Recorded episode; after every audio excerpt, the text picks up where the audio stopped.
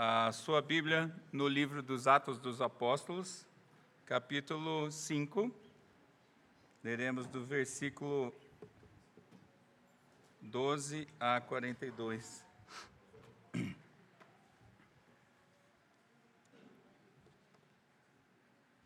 Atos 5, de 12 a 42. Acompanhe a leitura dessa palavra. Muitos sinais e prodígios eram feitos entre o povo pelas mãos dos apóstolos, e costumavam todos reunir-se de comum acordo no pórtico de Salomão. Mas dos restantes ninguém ousava juntar-se a eles, porém o povo lhes tributava grande admiração.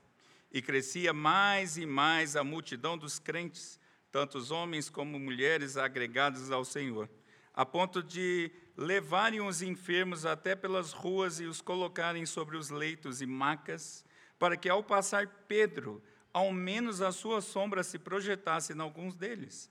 Afluía também muita gente das cidades vizinhas a Jerusalém, levando doentes e atormentados de espírito imundos, e todos eram curados. Levantados, porém, o sumo sacerdote e todos os que estavam com ele, isto é, a seita dos saduceus, tomaram-se de inveja Prenderam os apóstolos e os recolheram à prisão pública.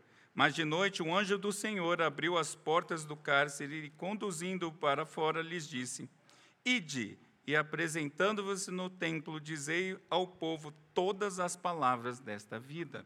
Tendo ouvido isto, logo ao romper do dia, entraram no templo e ensinavam.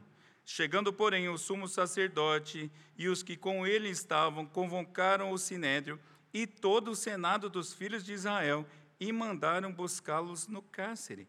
Mas os guardas indo não os acharam no cárcere. E tendo voltado, relataram, dizendo: Achamos o cárcere fechado com toda a segurança e as sentinelas nos seus postos, juntos às portas, mas, abrindo-as, ninguém encontramos dentro. Quando o capitão do templo e os principais sacerdotes ouviram estas informações, ficaram perplexos a respeito deles e do que viria a ser isto. Nesse ínterim, alguém chegou, a, a lhes, chegou e lhes comunicou: Eis que os homens que recolhestes no cárcere estão no templo ensinando o povo. Nisto, indo o capitão e os guardas os trouxeram sem violência, porque temiam ser apedrejados pelo povo. Trouxeram-nos apresentando-os ao sinédrio, e o sumo sacerdote interrogou-os, dizendo: expressamente vos ordenamos que não ensinassem nesse nome. Contudo, encheste Jerusalém de vossa doutrina e quereis lançar sobre nós o sangue desse homem. Então Pedro e os demais apóstolos afirmaram: Antes importa obedecer a Deus do que aos homens. O Deus de nossos pais ressuscitou a Jesus, a quem vós matastes, pendurando-o no madeiro. Deus, porém, com a sua destra o exaltou a príncipe e salvador, a fim de conceder a Israel o arrependimento e a remissão de pecados. Ora, nós somos testemunhos destes fatos, e bem assim o Espírito Santo, que Deus outorgou aos que lhe obedecem. Eles, porém, ouvindo-se, enfureceram e queriam matá-los. Mas levando-se do sinédrio um fariseu, levantando-se no sinédrio um fariseu chamado Gamaliel, mestre da lei, acatado por todo o povo, mandou retirar os homens por um pouco e lhes disse: Israelitas, atentais bem no que ides fazer a estes homens. Porque antes desses dias se levantou Teudas, insinuando ser ele alguma coisa, ao qual se agregaram cerca de quatrocentos homens. Mas ele foi morto, e todos quantos lhe prestavam obediência se dispersaram e deram em nada. Depois desse, levantou-se Judas, o galileu, nos dias do recenseamento e levou muitos consigo. Também este pereceu, e todos quanto lhes obedeciam foram dispersos. Agora vos digo: dai de mão a estes homens, deixai-os, porque se este conselho ou esta obra vem de homens, perecerá. Mas se é de Deus, não podereis destruí-los, para que não sejais, porventura, achados lutando contra Deus. E concordaram com ele. Chamando os apóstolos, açoitaram-nos e, ordenando-lhes que não falassem em o nome de Jesus, o soltaram. E eles se reuniram do sinédrio, e eles se retiraram do sinédrio, regozijando-se por terem sido considerados dignos de sofrer afrontas por esse nome. E todos os dias no templo e de casa em casa não cessavam de ensinar e de pregar Jesus, o Cristo. Vamos orar. Senhor Deus, estamos aqui neste exato momento para anunciar a Cristo, o ressurreto, o Senhor, o príncipe da paz, o Salvador. Seja o teu Santo Espírito a fazer isso, ó Pai. É o que eu te explico em nome de Jesus. Amém. Crianças, a propósito, crianças, acho que está acontecendo com o pastor Mateus. Você está recebendo os desenhos? Não sei o que está acontecendo. As crianças não estão mais trazendo os desenhos para a gente. Mas não acabou. Vamos continuar fazendo os nossos desenhos. E hoje, na sua folha, no seu caderno, você vai fazer, é, vocês vão fazer três desenhos. O primeiro é uma igreja com pouquinha gente. O segundo é uma igreja com muita gente. E o terceiro é uma igreja com gente para todo lado, inclusive gente saindo, gente do lado de fora. Porque nós vamos ver hoje sobre o crescimento do reino de Deus, crianças. Mas muita gente só quer viver no mar de rosas, não é assim? Conhece gente assim? Tranquilidade, felicidade e harmonia, o famoso sombra e água fresca. Mas a vida nem sempre é assim.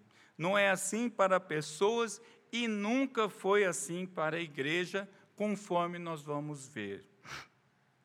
Mas eu preciso recapitular um pouco. Então, Atos 4, 29 e 30, ah, ou 29 a 32, nós temos ali o, os apóstolos pedindo duas coisas: pedindo intrepidez para anunciar a palavra e sinais confirmatórios em nome de Jesus. Ao terminarem essa oração, a terra tremeu, que foi um sinal da autoridade do Pai, e as pessoas iam ficando cheias do Espírito Santo.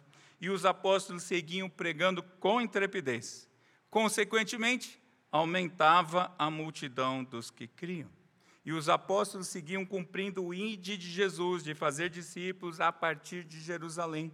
A igreja crescia também na simpatia dos de fora, porque eles viam o amor de Deus, que o amor de Deus era visto no amor ao próximo, especialmente aos da família da fé eles viam que as necessidades do povo de Deus eram supridas pelo socorro mútuo.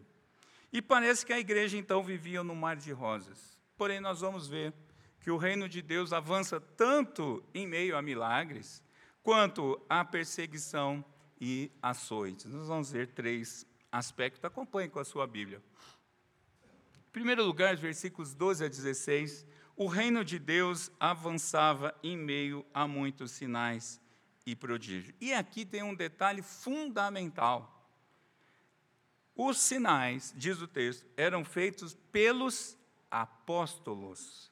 Os apóstolos são os embaixadores que falavam e agiam em nome e na autoridade do próprio Cristo, cheios do Espírito Santo. O apóstolo Paulo, lá em 2 Coríntios 12, 12, vai dizer que os sinais eram as credenciais apostólicas. Se você queria saber mesmo se alguém era um apóstolo, ele tinha que fazer alguns sinais e prodígios. Isso era característica dos apóstolos. E, de fato, isso estava acontecendo. Nós vimos o, reverendo, o, ser, o sermão do reverendo Mateus esses dias, o capítulo 5. É, nós vimos um sinal, eu confesso um tanto quanto estranho, é verdade, duas pessoas morreram a partir da autoridade da palavra de Deus pela boca dos apóstolos. Os apóstolos ali, Ananias e Safira, cada um individualmente, a gente conheceu a história, a gente viu a pregação, mas o fato é que os apóstolos, confrontando os pecados deles, as pessoas morreram. Pá, bufe. Eu queria ver os apóstolos modernos, os que se acham apóstolos, pregar o evangelho tão verdadeiramente e confrontar tão verdadeiramente que alguém cairia morto. Mas é claro que isso era uma exceção. Nós vimos também sinais da promoção da vida. Muitas curas físicas e espirituais acontecendo, a ponto das pessoas virem das redondezas de Jerusalém, trazendo seus enfermos e atormentados. E aqui tem um detalhezinho que diz que as pessoas traziam, colocavam lá os eh, os necessitados, os doentes, os endemoniados, para que se Pedro passasse, talvez a sombra de Pedro passasse pela pessoa, essa pessoa seria curada.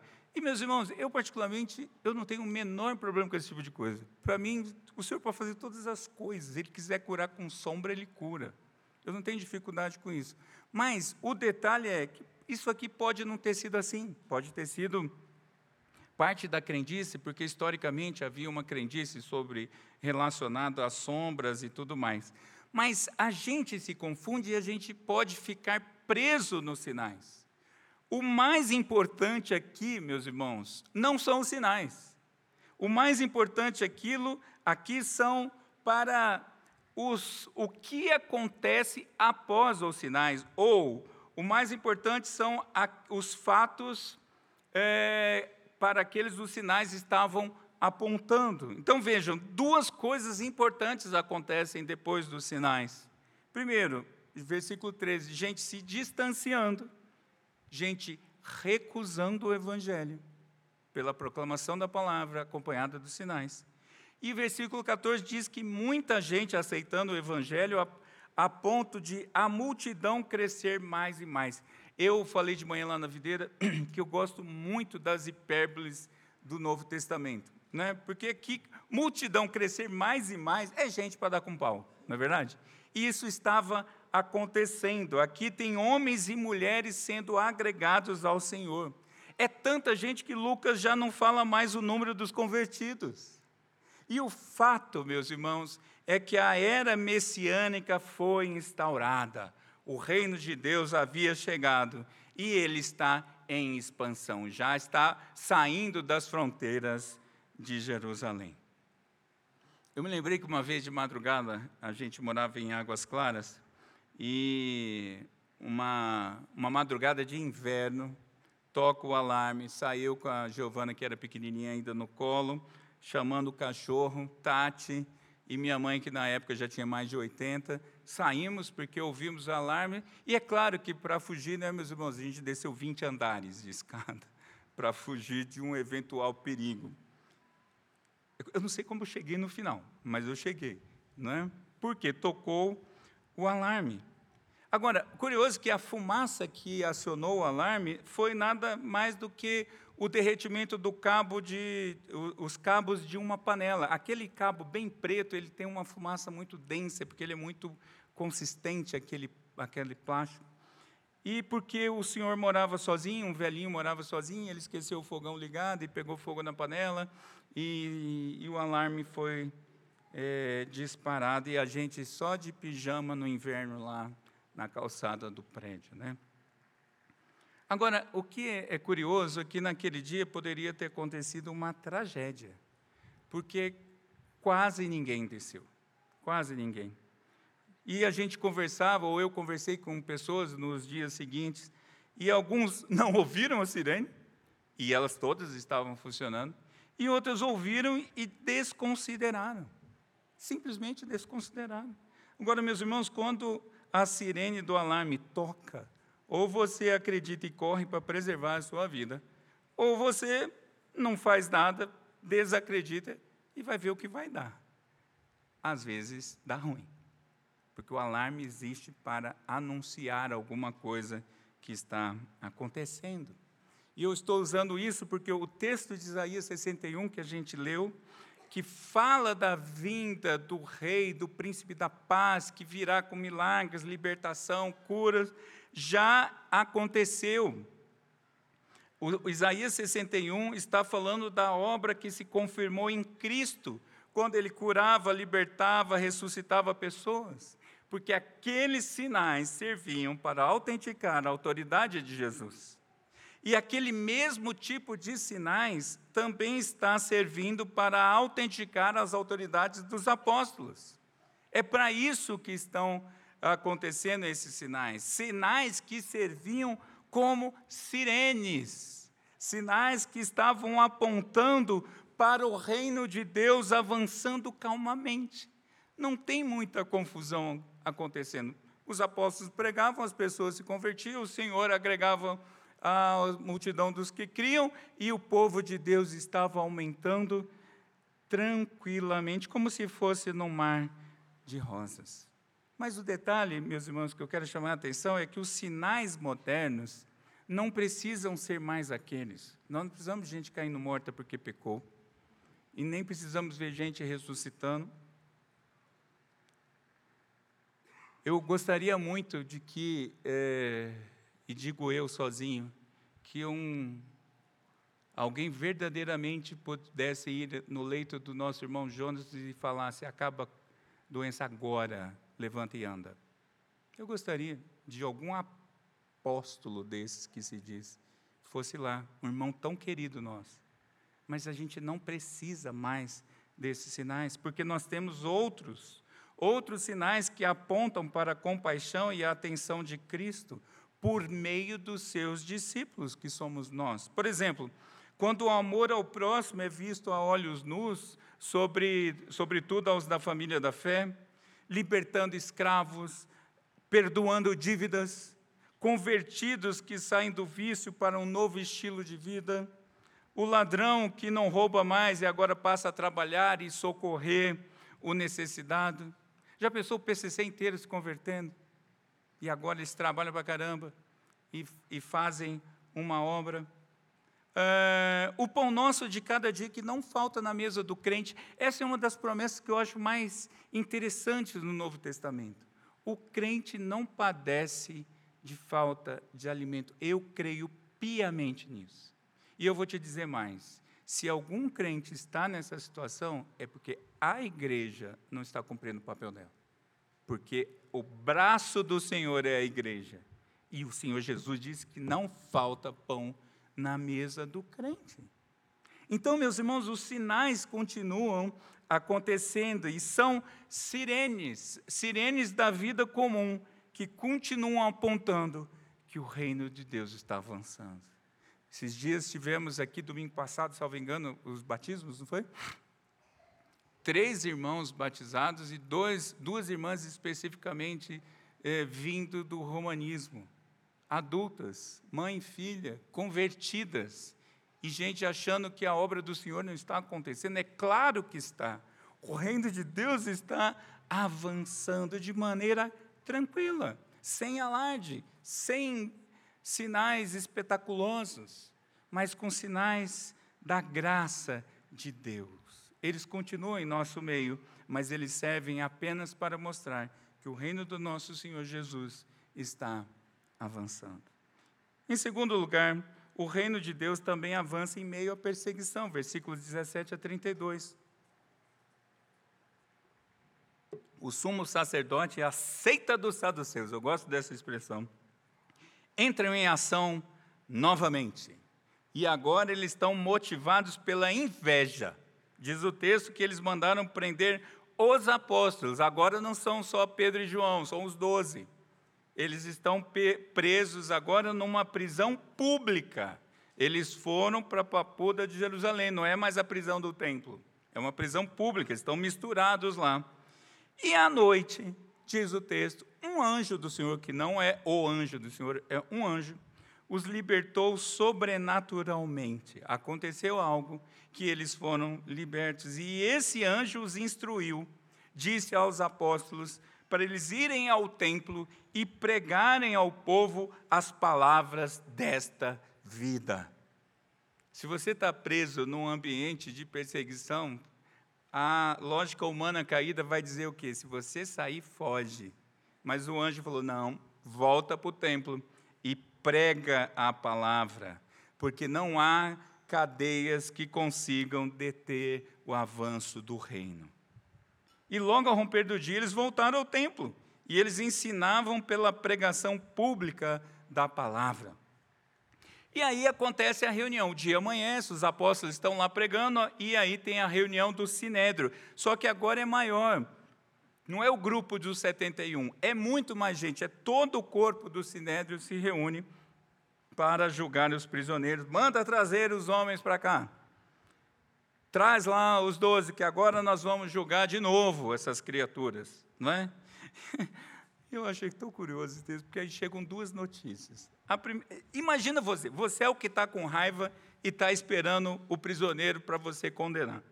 Aí chega a primeira notícia dizendo assim: a cadeia está vazia, ela está fechada, totalmente trancada, totalmente vigiada, e não tinha ninguém lá dentro. Enquanto está falando, chega uma outra notícia. Olha, eu não queria dizer nada, não, mas eles estão pregando lá no templo. A cabeça desses homens ficou atordoada. E eles vão então mandar prender novamente. Prendam aqueles homens novamente. E aí eles trazem os apóstolos e um novo interrogatório com o mesmo tema acontece. Por que estão falando desse Jesus em desobediência à nossa ordem dada explicitamente? Eu estou traduzindo o texto do versículo 27 e 28. Por que vocês estão pregando se nós dissemos que vocês não podiam dar um pio, não podiam falar do nome de Jesus? E vocês têm duas acusações, duas acusações pesam contra vocês. Vocês encheram Jerusalém de vossa doutrina. Que acusação maravilhosa! Que santa acusação foi essa? Porque o Senhor tinha dito: ide por todo canto, a partir de Jerusalém, Samaria até os confins da terra, e preguem a expansão do reino. Jerusalém já está tomada. Jerusalém, os apóstolos estavam fazendo direitinho o que tinham que fazer, eles estão sendo culpados de pregar a palavra. Ah, Senhor, faz isso conosco. Queria tanto que a redenção seja culpada de pregar a palavra. E é isso a primeira acusação. E em segundo lugar, eles assim dizem: vocês estão nos culpando do sangue desse homem. Eles não têm coragem de pronunciar o nome de Jesus. Que acusações são essas? E qual a resposta dos apóstolos? E Pedro, então, em nome dos apóstolos, ou fica evidente a, a liderança de Pedro aqui, eles então anunciam: antes importa obedecer a Deus do que aos homens. Uma santa desobediência civil e eclesiástica. Eles estão descumprindo, porque religião era misturado com Estado ali, meus irmãos. É uma desobediência civil e eclesiástica em razão da tentativa de serem impedidos de pregarem o Evangelho. Se for para não falar em nome de Jesus, desobedeçam. As parteiras desobedeceram. Ezequias desobedeceu. Ninguém pode nos deter de pregar o Evangelho. E, e, e, Pedro ainda continua: o Deus de nossos pais, quem é? O Deus da aliança, ressuscitou Jesus, aquele que vocês penduraram no madeiro. Vocês mataram sim, mataram, foram vocês que mandaram ele para o madeiro. E vocês, saduceus, que não creem na doutrina da ressurreição, Deus, o, o nosso Pai, o, nosso, o Deus dos nossos pais, ressuscitou Jesus.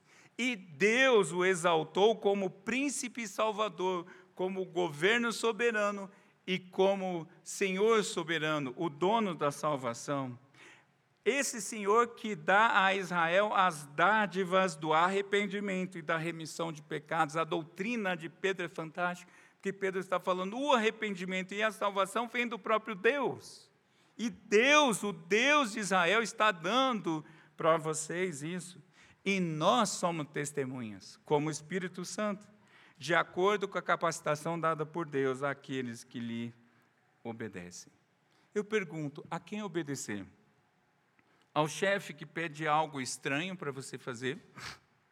Ou você obedece ao normativo da empresa que proíbe, ou do órgão que seja, que proíbe atender aquele pedido estranho. A quem? Certa vez uma irmã contou para mim que estava experimentando uma perseguição real que vinha justamente do fato dela relatar por escrito práticas que não condiziam com as instruções, com a regra. E ela começou a ser literalmente bastante perseguida. E aí ela me perguntou, pastor, o que está acontecendo? E eu disse, o que seria isso, pastor? E eu disse, bem-aventurança. Você está sendo perseguido porque você é crente. Você está fazendo certo. Você está fazendo, vivendo para a glória de Deus. Mas nós não podemos esquecer, meus irmãos, que o reino de Deus também se expande em meio às perseguições. O Senhor Jesus experimentou perseguição durante seu ministério várias vezes. Tentaram silenciar Jesus com aquela frasezinha: crucificam-o.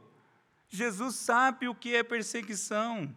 O crente ser perseguido porque está vivendo em nome de Cristo é uma bem-aventurança, é motivo de alegria. A pressão dos ventos nas velas é que faz os barcos seguir, seguirem em frente. Os ventos das perseguições sopram nas velas do barco do reino de Deus, mesmo em meio às tormentas, e esse barco segue a sua rota sem parar. Se você está sendo perseguido porque você é crente, porque você é um crente de verdade, louvado seja o nome do Senhor. Louvado seja o nome do Senhor. Eu falei de manhã e falo agora também. Eu tenho alguma dificuldade com um crente que passa a vida inteira e fala assim, pastor, eu nunca tive uma experiência de perseguição.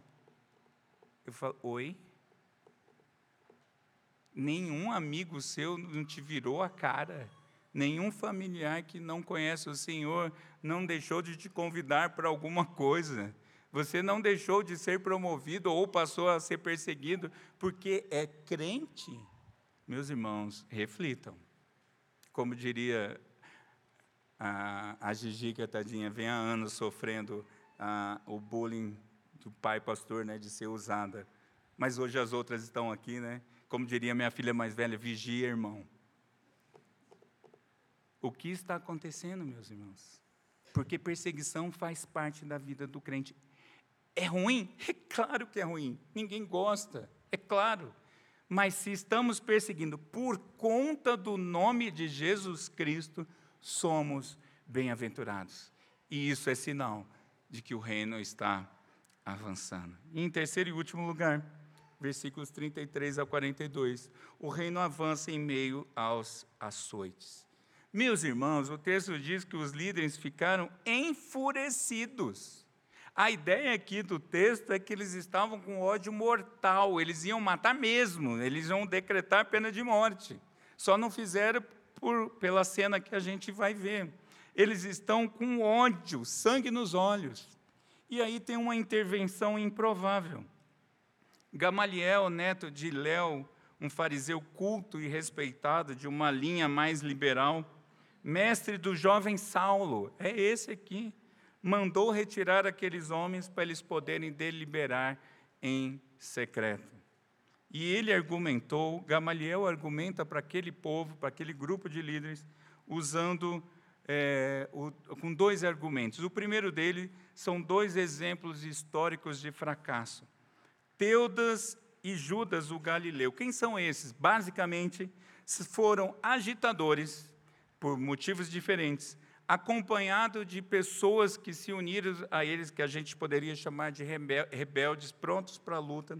Nós vimos que são citados aqui um caso que já tinha 400 homens prontos a acompanhar para a luta, agitadores que estavam prontos para isso, mas que foram mortos. Roma entrou, matou a liderança, dissipou aquelas pessoas, e, e Gamaliel está falando: oh, o líder deles já morreu. Já foi. Vocês estão preocupados por quê? Logo vai ser. A lógica é: logo eles vão ser dispersados. Mas ainda ele usa a lógica do deixa para lá, gente. Se for obra de homens, vai fracassar. Se for obra de Deus, vai prosperar. Mas isso não é uma regra divina. Isso não é uma regra que ele pudesse usar. Se ele era mesmo o intérprete da lei, um rabi, que lógica é essa que ele está usando? Porque quem disse que essa lógica funciona assim? O que aparenta ser prejuízo, às vezes é vitória. Cristo na cruz, aparentemente, foi uma derrota, mas foi a vitória. Então, essa lógica de Gamaliel ela é falsa. Mas, curiosamente, serviu, ou para os propósitos de Deus, pelo menos. E eles trazem de volta os apóstolos. Eu fico imaginando os apóstolos indo e vindo, indo e vindo. Não é?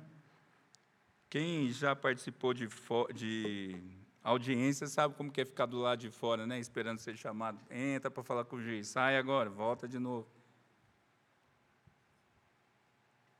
Eles trouxeram novamente os apóstolos.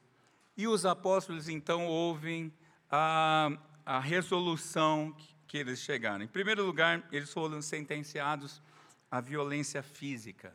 uma surra de 39 açoites, porque a lógica era para judeu, se você vai apanhar por esse por essa pena, a pena é de 40 menos 1, não pode ser a 40 para cima. Então, se é um judeu, vai apanhar com 39 açoites. Um comentarista diz que um terço dos açoites era dado no peito e dois terços eram dados nas costas. 39 chibatadas. Mas também um assédio moral, porque eles de novo foram proibidos explicitamente de pregarem a Cristo. E depois então de apanharem de tudo isso é que eles vão ser soltos.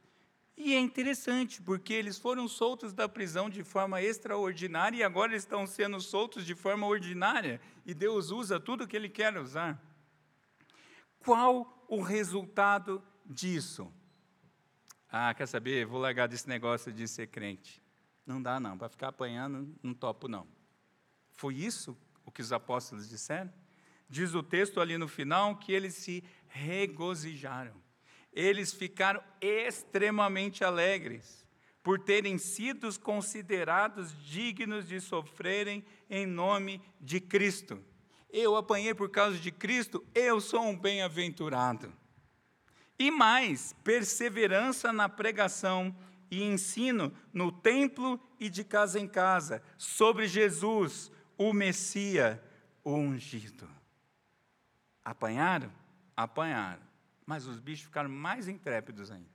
E pregaram mais ainda o Evangelho. Meus irmãos, alguns conhecem aqui dos nossos cafés Hoje a referência é doméstica, né? A rosquinha que a minha mãe faz. Alguns já conheceram, experimentaram aqui no café. Eu conheço aquela rosquinha desde criança, não é? Mas uma coisa eu tenho certeza, meus irmãos, toda vez que minha mãe vai fazer aquela rosca, a massa apanha, mas apanha muito. Pense numa massa que, não é? Mas e a minha mãe tem uns braços, apesar da idade, a minha mãe ainda tem uma mão pesada. E até hoje eu sei quando ela está fazendo rosca de qualquer lugar da casa, porque começa a pancadaria. Pá, pá. Eu falo, opa, vai vir rosca por aí. Porque a surra é grande, meus irmãos. A pisa é grande. E quando ela não está conformada com a pia da cozinha, porque dá uma balançada, ela pega a mesa de, de granito lá de casa. Aí, é, aí sim, aí apanha mesmo. Aí a massa, aquele dia eu tenho dó da massa. Mas isso tem um nome. na culinária chama sovar a massa. Para quê? Porque quanto mais a massa passa por esse processo, mais ela vai ficar aerada e, consequentemente, mais ela vai ficar macia. Porque uma sova mal feita deixa a rosca maçuda e pesada. Por isso que o dia que a rosca fica boa, minha mãe fica cansada. É uma equivalência, não é? O pai, meus irmãos, Deus Pai, não poupou o sangue do filho. Jesus, Jesus foi sovado. Jesus foi sovado pelos açoites dos romanos. Os açoites que os apóstolos tomaram aqui eram de tira de couro. Os açoites que Jesus tomaram eram de uma tira que na ponta tinha ganchos, então eles batiam, o gancho pegava. Esse era o que Cristo experimentou. Jesus foi sovado pela cruz do Calvário. Mas Jesus, meus irmãos, foi sovado principalmente pelo meu pecado e pelo seu pecado. Jesus apanhou muito, Jesus sofreu muito por conta dos nossos pecados sobre as suas costas. E ele morreu. Mas foi ressuscitado pelo Pai. Louvado seja o nome do Senhor. E é por isso, porque ele, depois de sovado pelos nossos pecados, morto, enterrado, sepultado, ele é ressurreto e foi assunto aos céus e está vivo. E porque ele está vivo, a igreja é viva, e porque ele está vivo, o reino está se expandindo. É assim que funciona. E às vezes, meus irmãos, a igreja é sovada. Às vezes a igreja é sovada para valer não é só perseguição. Eu me lembro recentemente quando a Força Americana Militar saiu do Afeganistão, quem era pego com aplicativo de Bíblia no celular morria na hora. Na hora. É crente? VAP. Tem, tem acontecido isso. O reverendo Mateus esteve lá no Nepal, trouxe notícias terríveis de gente morrendo porque é crente. África, Índia. Está acontecendo, meus irmãos. Mas sabe que, apesar disso ser terrível, isso é sinal que a igreja está melhorando e que o reino de Deus está expandindo. É verdade que dói. É claro que eu não quero. Se você me perguntar, quer apanhar pro, em nome do Senhor? Não, não quero mesmo. Mas, esse é o detalhe. Uma, uma sova bem dada, apanhar muito em nome de Jesus e até perder a vida, não vai destruir a igreja, porque não tem pancadaria que detenha o reino de Deus. É duro? Claro que é, mas isso não segura a expansão do reino de Deus. Aliás, faz avançar. É claro que a gente não quer essa forma de avanço, mas o sangue dos cristãos rega a semente do evangelho e a semente cresce e o reino de Deus expande. E é assim que funciona. Todas as coisas cooperam para o bem daqueles que amam a Deus. Logo, todas as coisas cooperam para o bem da igreja, para a expansão do reino de Deus. Seja em meio a momentos bons, momentos difíceis, momentos terríveis, o reino de Deus segue avançando. Seja morte ou vida, anjos ou principados, coisas do presente ou do porvir, poderes, altura, profundidade, qualquer outra criatura, se vira porque você vai ter que se garantir. É assim o texto? Nada, nada poderá nos separar do amor de Deus que está em Cristo Jesus, o nosso Senhor. Perseguição, pancadaria, falta de sinais espetaculares, nada nos separa do amor do nosso Senhor. Nada. Por isso, meus irmãos, coragem. Eu sei que é difícil viver nesse mundo caído. Eu sei que você também é atormentado por pecados. Eu sei que também você está sendo, às vezes, perseguido. Eu sei que a gente sabe de pessoas que estão literalmente perdendo a vida por conta de Cristo. Sim, sim, está acontecendo. Mas coragem, sigamos avante sigamos enchendo toda a terra da doutrina dos apóstolos, enchendo toda a terra da doutrina do Evangelho de Cristo. Custe o que custar, na autoridade do nome de Jesus, no poder do Espírito Santo, quiçá, oxalá, nós tenhamos essa acusação contra nós. Rafa, você precisa morrer porque você está tomou o seu condomínio inteiro. A asa norte está tomada do Evangelho porque você pregou o Evangelho. Louvado seja o nome do Senhor. Aquela redenção é uma igreja problemática, porque ela já encheu o DF com o nome do Senhor Jesus. Louvado seja o nome do Senhor. Que a gente experimente isso, porque importa obedecer a Deus e não aos homens. Vamos orar. Senhor Deus, dá essa intrepidez a nós, Senhor. Assim como os apóstolos pediram, os discípulos também seguiram assim.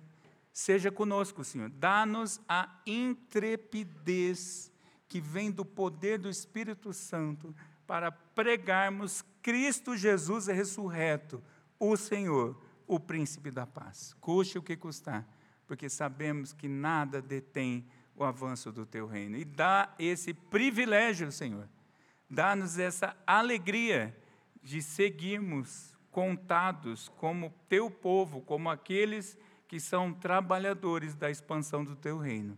Aqui, ali, além, alhures, aqui no DF, aqui no Brasil, em todo o canto da terra, para a expansão da tua glória, que a tua glória enche a terra.